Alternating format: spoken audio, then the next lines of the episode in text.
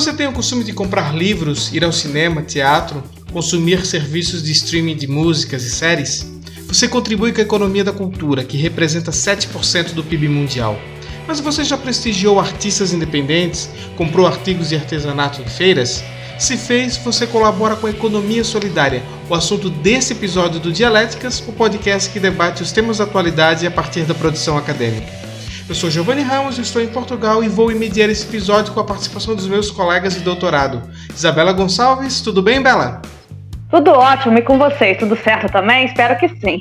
Tá tudo certo por aqui, Bela. E o nosso amigo que está na Polônia, Fábio Jardelino. Fala, Fábio. Tudo bem, Gil? Tudo bem, Bela? Tudo bem, ouvinte? Eu ainda estou aqui na Polônia, já estava com minha passagem comprada para voltar para Portugal na segunda-feira, mas infelizmente o voo foi cancelado novamente. Então a minha saga continua. Ainda não sei quando vou voltar, espero que nos próximos dias. Continuamos acompanhando então a saga do Fábio para sua volta a Portugal. E o artigo dessa semana intitula-se A Dimensão Econômica Solidária das Experiências Culturais Comunitárias no Estado de Santa Catarina. Esse artigo foi escrito pelo professor Valmor Schiochetti, da Universidade Regional de Blumenau, e da produtora cultural Carolina Gonçalves de Freitas. Se você quiser ler este artigo, você acessa o nosso site dialéticas.com e clica no episódio dessa semana. Lá você vai encontrar o paper na íntegra. Então vamos à tese.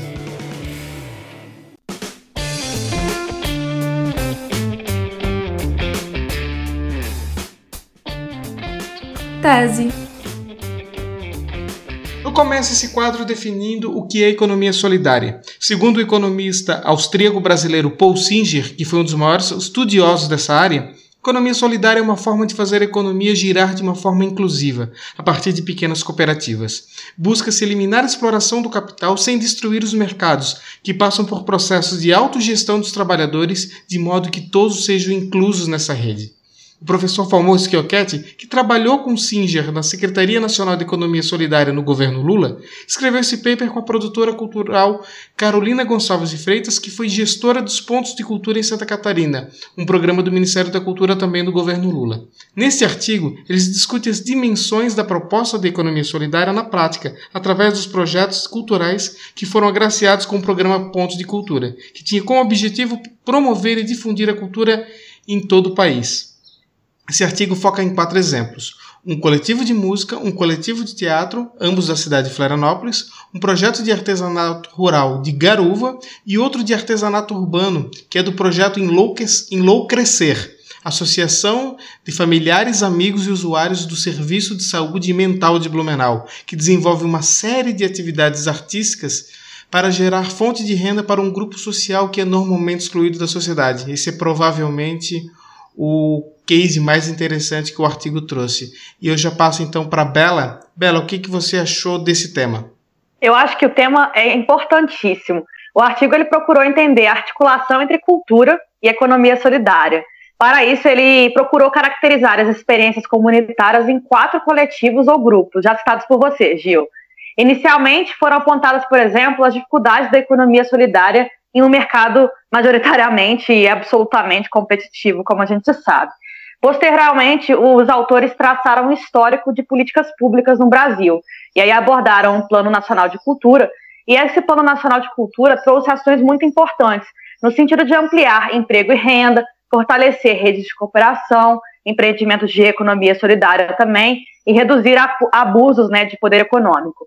Então, assim, é, o artigo, de certa forma, ele abordou a relação entre a economia e a cultura. Como você falou, a cultura ela representa 7% do PIB mundial e, de vez em quando, as pessoas ignoram isso ou fingem esquecer, porque provavelmente querem continuar com os estereótipos de cultura enquanto algo inútil, porque deve calhar por alguma razão para elas. Mas é interessante pensar a cultura enquanto uma alternativa sustentável, né? Então é isso que eu vou advogar aqui na minha tese, porque, de certa forma, se a gente começar a pensar em uma cultura de consumismo de cultura, talvez a gente tenha uma economia mais solidária e menos corrosiva para o meio ambiente. Talvez as pessoas fossem viciadas, por exemplo, em consumir cultura, ao invés de consumir, sei lá, roupas e etc., talvez a gente tivesse um mundo aí diferente. Vamos ver, né? Temos que mudar esse mundo, porque não tem condição de continuar desse jeito. Fábio, qual é a sua tese? Eu queria só fazer uma brincadeira aí que a Bela falou. É, tem certos militantes políticos que falam que artista é tudo vagabundo, né? Mas na pandemia agora, todo mundo estava assistindo seu Netflix e escutando a sua música no, no Spotify. Então, lembrando que quem produz esse conteúdo são artistas. Então, fazer esse, essa lembrança aqui para esses militantes de um certo partido ou ideologia política. Mas voltando aqui ao artigo. Eu achei o artigo é, muito interessante, muito. É, ele soa como alguém que realmente entende o que está falando. O, você percebe que a pessoa que escreveu realmente domina o assunto e trouxe vários exemplos é, muito interessantes. Eu tenho alguma crítica quanto à metodologia do artigo, acho que o artigo ficou um pouco complicado uh, de se entender quanto à estrutura. Mas em termos de conteúdo, achei muito interessante, inclusive ele traz aí a questão da lei Cultura Viva, é a base do artigo, e eu, eu particularmente não conhecia muito a fundo e tive a oportunidade de conhecer. Na verdade, nessa parte da economia solidária, eu sou muito mais é, conhecedor da parte da agricultura, principalmente uh, o que engloba o MST. Eu estava falando aqui com nossos, com nossos colegas, o Giovanni e a Bela, uh, que eu trabalhei uma época uh, em proximidade com grupos do MST e eu pude ver como eles trabalhavam nessa forma coletiva. E eu achei interessante ver isso sendo trazido para esses grupos culturais. E nesse ponto o artigo foi certeiro e vamos deixar aí a discussão se aprofundar mais na nossa antítese.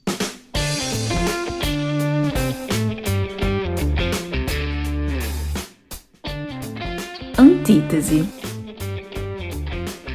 Começo esse bloco da antítese perguntando se vocês já conheciam o programa Cultura Viva Pontos de Cultura. É um programa que foi desenvolvido no governo Lula pela gestão do Gilberto Gil para criar várias redes de cultura e descentralizar a produção cultural no Brasil.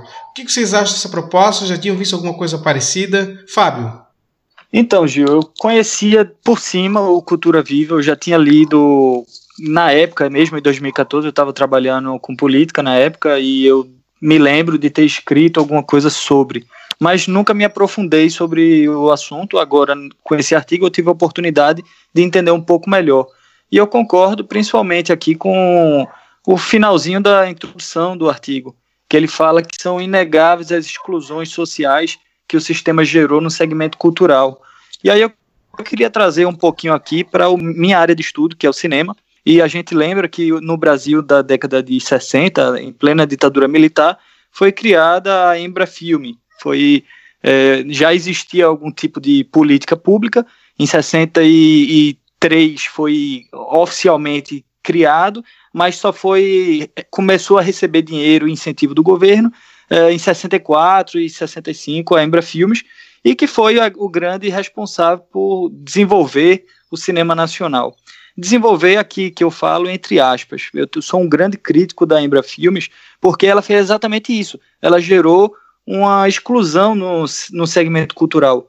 Passamos aí da década de 70, com, em plena ditadura, né, a época que o, os militares arrocharam mais a repressão, tendo uh, praticamente o cinema reduzido a porno chanchadas ou a filmes que agradavam esses sensores, né?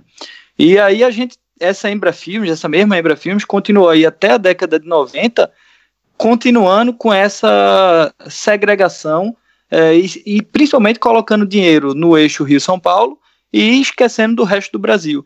Então, eu acho que o Cultura Viva foi um, um programa muito interessante é, de quebrar o eixo e, e dividir a cultura no Brasil de um modo mais geral.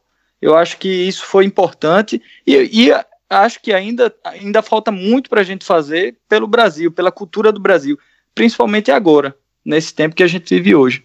Bela, você já conhecia o programa? Não, não conhecia o programa, inclusive achei muito interessante, porque eu sou grande crítica da Lei Rouanet, por exemplo, que eu acho que é o grande ícone de, de lei de fomento à cultura que a gente vê e que a, a população geral conhece no Brasil. Inclusive, houve uma série de fake news no ano passado divulgadas em relação à Lei Rouanet, e aí as pessoas começaram a ficar irritadas né, com os projetos de Lei Rouanet que eram financiados. Aí sinalizaram, por exemplo, grandes artistas, como a Cláudia Leite, por exemplo, que não precisaria desse financiamento. De, de fato, não precisa. Mas eh, o público brasileiro, às vezes, não tem a dimensão de como essa lei Rouanet funciona. Ela funciona da seguinte forma: as empresas elas ganham incentivos fiscais para fomentar a cultura. E aí elas fomentam a cultura para onde elas acham que vão ter mais holofote. Então, lógico que as empresas, pensando nelas, elas vão financiar um grande artista para poder se promover a partir desse grande artista. Então é uma lei assim quase de mecenato mesmo e que não incentiva o produtor cultural pequeno, né? Aquele pequeno produtor de teatro ou pequeno produtor independente de cinema, enfim. Então eu achei interessante esse, esses programas que foram citados no artigo porque demonstraram esse outro lado do fomento à cultura que é um lado muito importante, esse lado de edital de certa forma, esse lado que torna a coisa mais democrática e menos é, e menos digamos assim, no sentido de holofote, daquilo que é mais interessante do ponto de vista de lucro mesmo.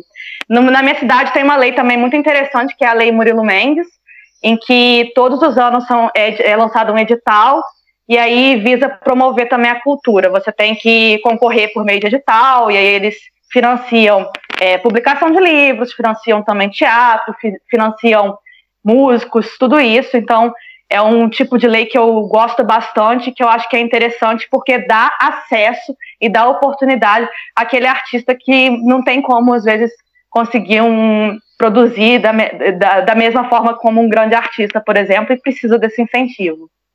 Eu achei bem interessante tu falar sobre isso, Bela, porque para muita gente no Brasil acha que a, a classe artística no geral é uma defensora da lei Rouanet, e não é isso. Na verdade, a Lei Rouanet é uma lei com muitos problemas, né? principalmente essa questão de privilegi acabar privilegiando grandes artistas, artistas do eixo Rio-São Paulo, que normalmente ficam com 80% dos recursos, e a maioria da classe é contra. Contra não que é contra a existência de uma lei de fomento, mas contra as regras atuais, defende uma reforma dela. E, e o Pontos de Cultura era um projeto que foi desenvolvido ali pela dupla é, o Gilberto Gil e o Juca Ferreira, que era o segundo no ministério, que trouxe um trabalho bem interessante. Porém, vamos lá, a economia representa 7% do PIB mundial, a economia da cultura.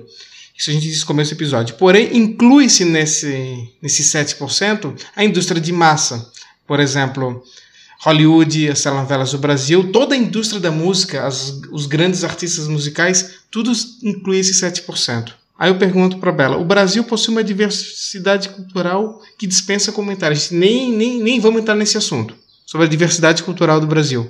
Mas por que esse setor ainda não é respeitado pelas autoridades e pelo público de uma forma que seja vista como uma economia de fato, entende? Com certeza, eu acho que tem a ver com estereótipo o imaginário social mesmo, né? Durante muito tempo foi reforçada e, e republicada essa narrativa de artista enquanto inútil, como um ser que não produz e que não é interessante para a economia, e essa narrativa foi sendo reproduzida e aí ela se fortaleceu e, e, virou quase um senso comum, de certa forma. Isso perpassa por um movimento aí que a gente está vendo de desvalorização das próprias ciências humanas, no geral. Então, é tudo parte de um, de um mesmo fenômeno, né? Desvalorização da cultura, desvalorização da educação, desvalorização das ciências humanas. É tudo isso para uma ideia de que tem que ser produtivo e, e, que só, por exemplo, engenharia produz, que só construção é interessante, que só é, indústria é interessante para a economia, mas não é. Porque o cinema brasileiro, o Fábio vai falar melhor sobre isso do que eu, ele emprega para caramba e ele é muito interessante porque ele faz é, circular bilheteria, faz circular festivais de cinema mesmo, tudo isso, todos esses eventos culturais geram muito dinheiro, gente. Nós vamos falar de um simples evento aí, o Rock in Rio, a quantidade de, de dinheiro que gera, a quantidade de turismo que, for, que, que faz, né, a quantidade de gente que viaja só para ir no Rock in Rio ou no Lollapalooza, por exemplo, é um exemplo simples, mas existem outros exemplos. Festival de, de Cinema de Tiradentes, por exemplo. Uma série de pessoas vão até o Festival de Cinema de Tiradentes para poder assistir os filmes, participar dos filmes. Isso é importante para a cidade de Tiradentes, para desenvolver a cultura de, de, de a, a, economia de Tiradentes mesmo. A mesma coisa em Paraty. Paraty, você tem lá a Flip, a Feira Literária Internacional de Paraty. É importantíssimo para a cidade isso. E aí as pessoas acham que cultura não é importante, mas é essencial. Não só para o giro da economia, no sentido de você ir lá e, e, e, assistir um Netflix na sua casa ou ouvir uma música no Spotify, essa coisa mais passiva, de certa forma, mas para circular pessoas mesmo e as pessoas, é, de certa forma, incentivarem o turismo. Não, e tem outro detalhe, né? Por exemplo, ninguém discute que o carnaval do Brasil, do Rio de Janeiro, por exemplo, o investimento público que é feito traz um retorno absurdo para a cidade em economia. Todo, toda a cadeia produtiva que gera, toda a economia que gera a realização do carnaval. Mas o, ponto agora que eu vou puxar para o Fábio é que isso poderia ser mais explorado. Porque a gente tem outros pontos do Brasil. Será que se a gente não conseguisse trabalhar mais a cultura, próprias culturas de cada cidade, de cada região, a gente poderia ter uma, até um incremento ainda maior na economia? Seria isso, Fábio? Olha, a economia da cultura ela, ela não é respeitada porque ela assusta. Porque ela arte assusta, porque a arte não pode ser controlada. A filosofia, desde o começo, desde que surgiu, ela assustou a elite. Ela assusta as classes dominantes. Então é por isso, é por isso que a economia da cultura ela não é, não é tida como algo respeitado. Ela, ela não é tida porque essas elites dominantes que a gente tem no Brasil, elas têm medo de soltar a cultura, de simplesmente vai deixar aí, entende? E isso não é somente no governo atual, não. Isso a gente pode falar do governo anterior também, dos governos anteriores.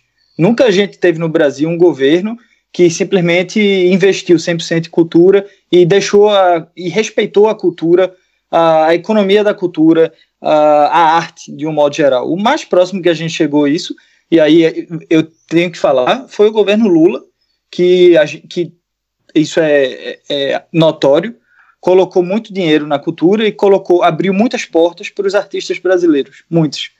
Mas, mesmo assim, tem, tem críticas e a gente tem que fazer essas críticas. A, a sua pergunta, Gil, já responde isso. Por que a economia da cultura não é respeitada no Brasil? É por isso. E, e, você percebe que a cultura ela é respeitada, principalmente essa indústria cultural, ela é respeitada e ela é explorada em outros países. Por exemplo, Estados Unidos. Estados Unidos explora a cultura desde a década de 30, quando começou a investir é, pesadamente no cinema. Recentemente, a gente tem o caso da Coreia do Sul, que começou a, a investir pesadamente dinheiro público no cinema e acabou de ganhar um Oscar. Então, governos que são governos de cabeça mais aberta, um governo mais progressista, talvez, pense que é, tenha a cultura como talvez um produto que possa ser explorado e vendido. Isso é o que os Estados Unidos faz desde sempre, é o que alguns países uh, de outros, não, não só desse eixo, Europa, Estados Unidos, mas de outros lugares, como por exemplo Índia. Ainda tem a, pouca gente fala, mas ainda tem uma grande produção de cinema, que é Bollywood. Então, também respeita, também usa a cultura como produto, como indústria, indústria de fato. No Brasil, o que falta é isso, é, é medo. É, é, é, medo que a cultura saia de controle. O que falta é ter mais coragem de, de dar liberdade para a arte. Não necessariamente Fala, progressista, né, Fábio? Porque você citou aí Estados Unidos, que não é nada progressista, é tendo basicamente visão de que cultura pode sim gerar lucro e pode ser interessante para gerar emprego, gerar renda, tudo isso. Então, assim, é uma questão quase de ter um mínimo de visão e de perceber o potencial da cultura enquanto, é, enquanto forte para a economia mesmo. E não Olha, só os Estados Unidos podem até não ser progressista com o Trump, mas é um país extremamente progressista, sim, viu, Bela? Não é em só termos economia. intelectuais e acadêmicos. E não é só economia. A, a aposta na cultura é também um elemento de poder em diplomacia política. A gente sabe como. Com olha o que, que os Estados Unidos conseguem influenciar o mundo todo através da venda, da produção da sua cultura. Então não, não se trata apenas de gerar emprego, gerar renda. Mas outra coisa, a gente está falando agora um, um, pouco aí sobre essa grande indústria, mas o artigo ele volta para o outro lado, né? O paper ele fala da força do sistema cooperativo na economia da cultura, mostra como os agentes culturais se organizam dessa forma em cooperativas, em, em associações sem fins lucrativos, principalmente longe do mainstream.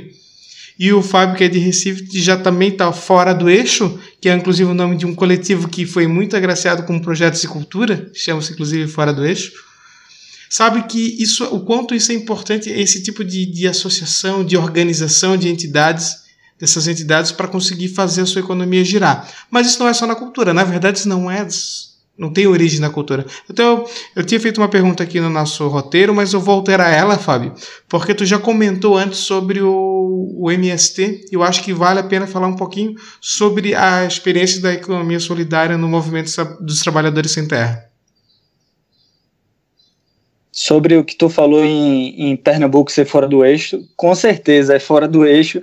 Tem vários, inclusive, no, na área do cinema, tem vários coletivos de cinema uh, que fazem esses últimos grandes filmes aí que vocês viram, uh, Som ao Redor, uh, alguns filmes do Kleber, alguns filmes do, do Camilo, História da Eternidade, por exemplo, são feitos por coletivos. Então, só para deixar aí essa, essa, esse parênteses. Mas tu falou, tu puxou agora para o MST, então vamos lá.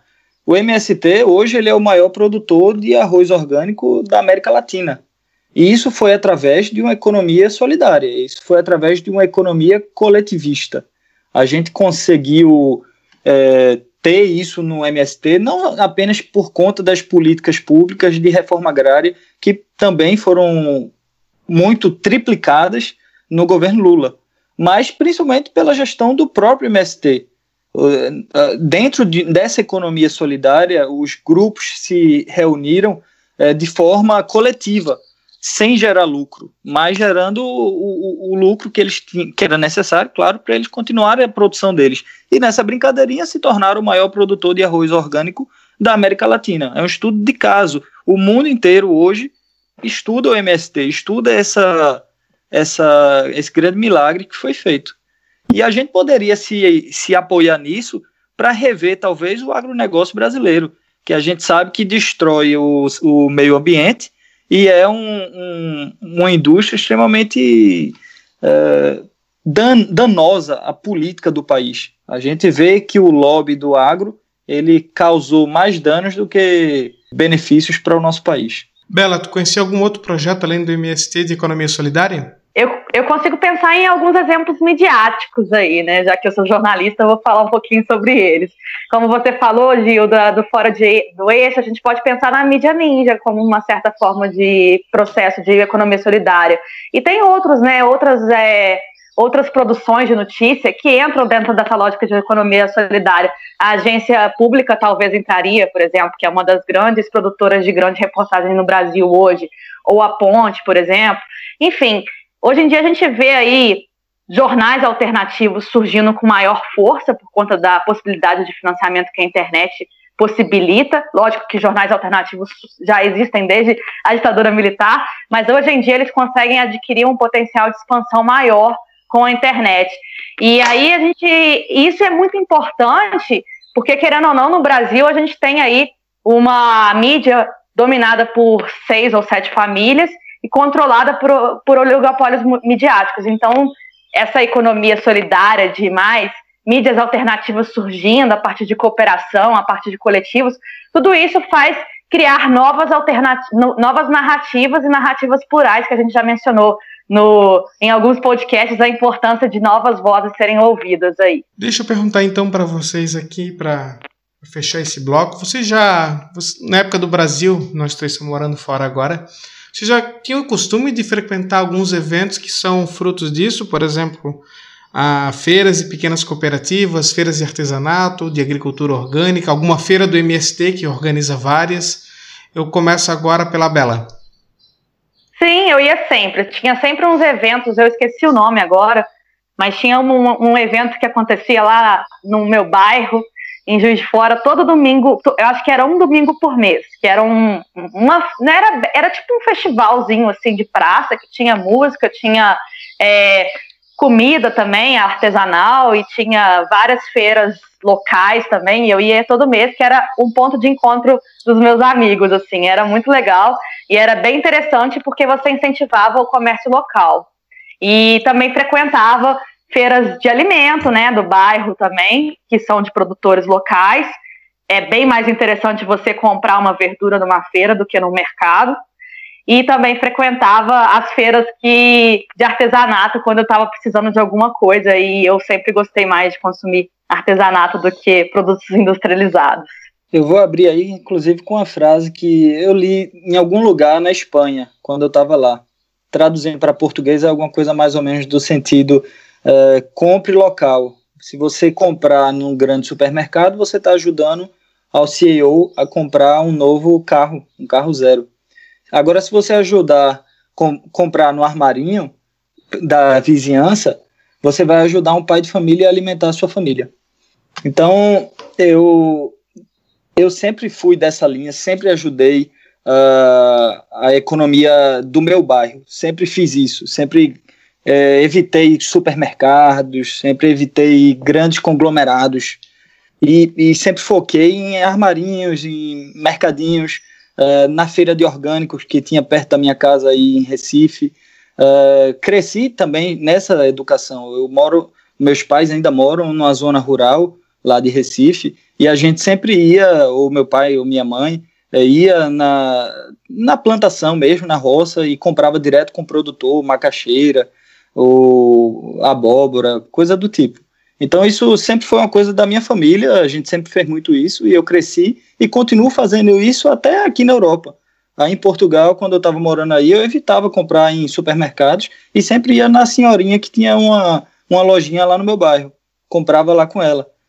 Eu sei que não é exatamente um, uma economia solidária nesse, nesse exemplo que eu estou falando, mas ajuda o pequeno e ajuda o local. Eu acho que o caminho é por aí. Bom, eu fazer agora uma propaganda minha. Eu também participava dessas feiras, desses eventos, e acabei criando uma em Blumenau, Santa Catarina, que é inclusive a da cidade de onde vem esse artigo, que é a Feirinha da Servidão Volstein, que foi criada por mim e por mais um produtor da cidade, um de eventos e um jornalista, que trazia artesanato, arte, cultura, gastronomia. Esse evento agora, estou há quatro anos fora da organização, obviamente, mas ele foi para a mão de, de pessoas que são profissionais da área, que trabalharam inclusive nesses projetos do governo, fora do eixo, de pontos de cultura, gente com muita experiência nessa área, e hoje o evento ele faz parte oficialmente do calendário da cidade, uma vez por mês, ocorre na Praça da Prefeitura.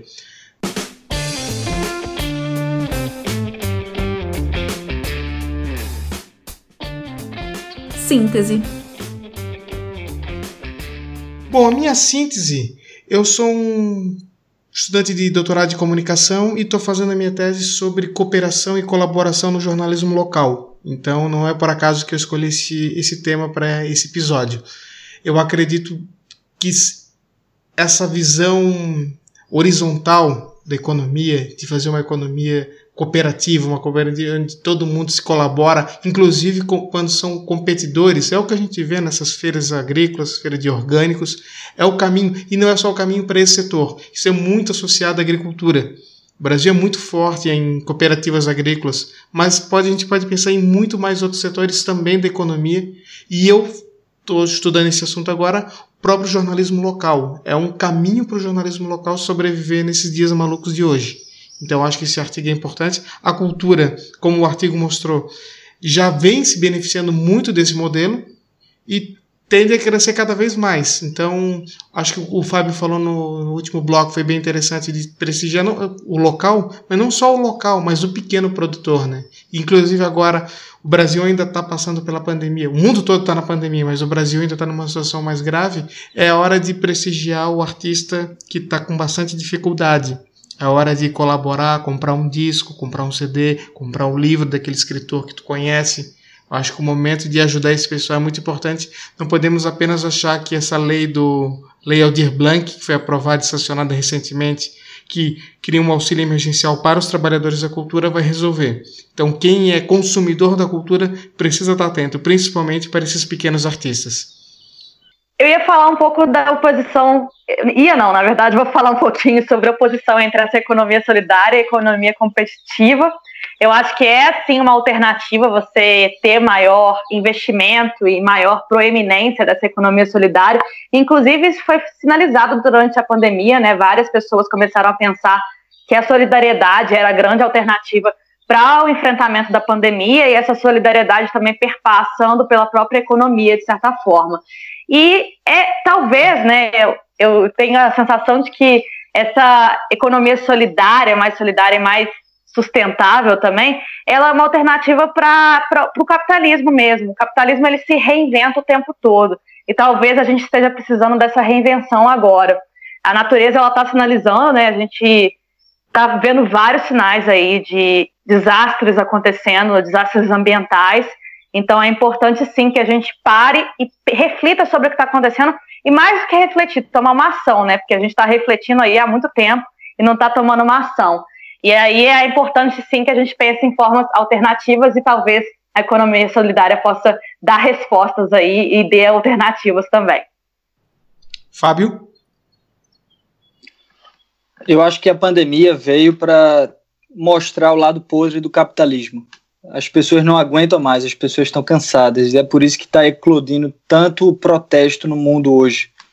Uh, cada vez mais a gente vê que esse sistema econômico que a gente vive ele não faz sentido algum. E talvez, como a Bela falou, essa reinvenção através de uma economia solidária possa ser o caminho para essa economia que a gente vive hoje. Do jeito que a gente está, nem o mundo e nem a, a sociedade humana vai aguentar. A gente vive para consumir e vive para destruir o meio ambiente, para criar produtos, para consumir e consumir e consumir. E isso, eu, na minha cabeça, não faz sentido algum e na minha cabeça também eu acho que isso não vai durar muito mais tempo. Então, novamente, consuma um local, compre do pequeno produtor, compre do seu artista favorito. É, como o Giovanni falou, é, incentive esse, esse escritor, esse ilustrador, esse cantor que é da sua cidade, que é da sua rua. Vai e ajude esse cara, compre, produza, é, compre a produção dele e não de um grande artista que já está milionário, que já está é, cansado de, de aparecer na, nas grandes televisões e nos grandes jornais.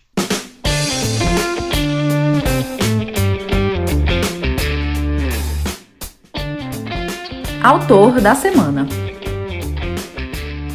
Olá, pessoal do Dialéticas, muito obrigada pelo convite.